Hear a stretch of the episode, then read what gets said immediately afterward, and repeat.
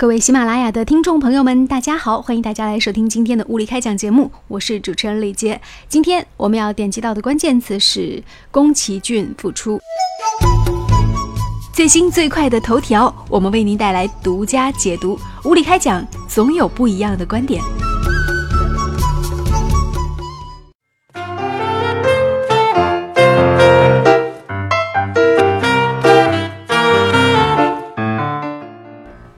据日本媒体报道，宫崎骏正式宣布复出。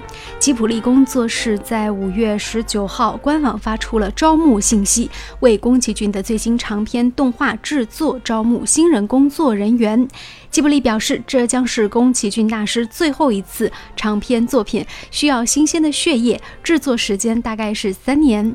我觉得很多公迷会很开心，就是又可以等待三年，然后等到老爷子的最新创作。但是想一想，他出生在一九四一年这样的一个高龄的状态啊，七十多岁了，还去完成这样的动画作品，确实也让人为他要去捏一把汗。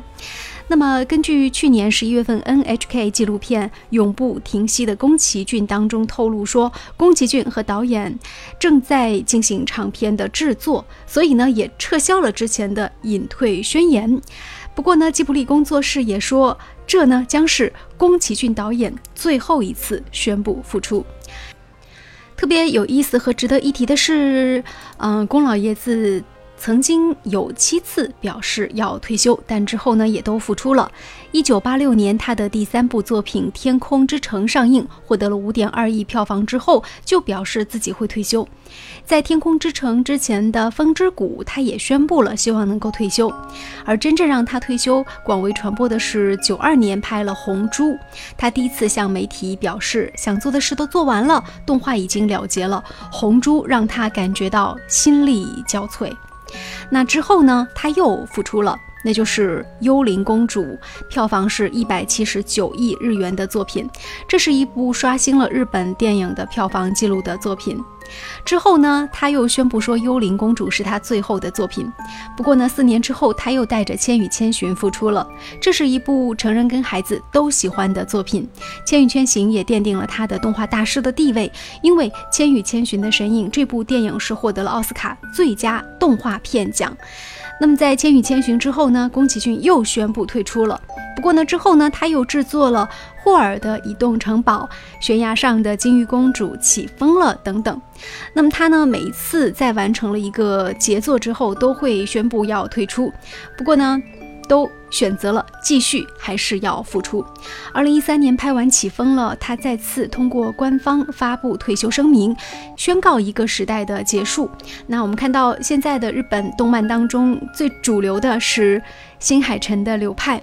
不过呢，宫崎骏先生又要宣布复出了，他要制作一个长新的这个企划制作。那么对于众多的粉丝来说，绝对是一个天大的好消息。我特别在这里想表达一点，就是老爷子出生于一九四一年，都七十多岁的人了，还是坚持，嗯，不改初心。然后对于动漫的这种理想，还是不断的会萌发。我觉得不单单是，这绝对不是一个简单的挣钱的问题。我觉得应该是他真的内心对于这个他所制作的这些动漫有着一种深切的爱，所以。我们希望他能够好好的保重身体，也希望三年之后能够看到宫老爷子这部最新的力作。到底要拍一个什么样的动画片呢？目前还不知道。嗯，知道了以后，我们会第一时间跟大家来做一个汇报。最后，我想说点别的。宫老爷子在七十多岁的时候，还是选择复出，然后选择自己的老本行来做这个动画漫画。那其实我想说的是，一个人。能够不改初心到这样的地步，然后一个人对自己所从事热爱的这样的工作，就是痴迷疯狂到这样的地步，可见他真的是对于动画动漫爱到了骨子里。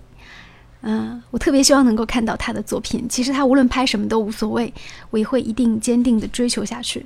因为我觉得从某种意义上来说，宫崎骏他已经不简单是一个动画片的导演，或者是一个漫画师。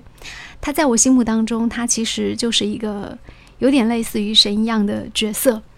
嗯，他会给很多年轻人，给他们很多励志的这种血液，而且尤其对于当前的这个动漫行业来说，他用他自己的付出又一次告诉大家，那就是无论在什么样的年龄阶段，无论在人生的哪个阶段，都要去做你最喜欢做的事情，因为只有你专注于你自己最爱做的事情，那你的青春才会永恒。所以，什么是青春呢？我觉得宫崎骏的付出，那宫老爷子在讲这个话的时候，我就觉得他非常的青春。至于说有人说，哎，他怎么出尔反尔啊？不断的说退出，然后不断的又付出。OK，这没有关系啊。一个人本来就是可以，呃，真正的大人物当然是可进可退的。嗯，可以前进，也可以后退，然后再前进，再后退。他在这样的脚步的调整当中，不是越来越好了吗？谁说一个人要不断的勇往直前向前拼？有时候后退一步是为了向前走向一个更广阔的方向，或者呢是向前进两步。你说呢？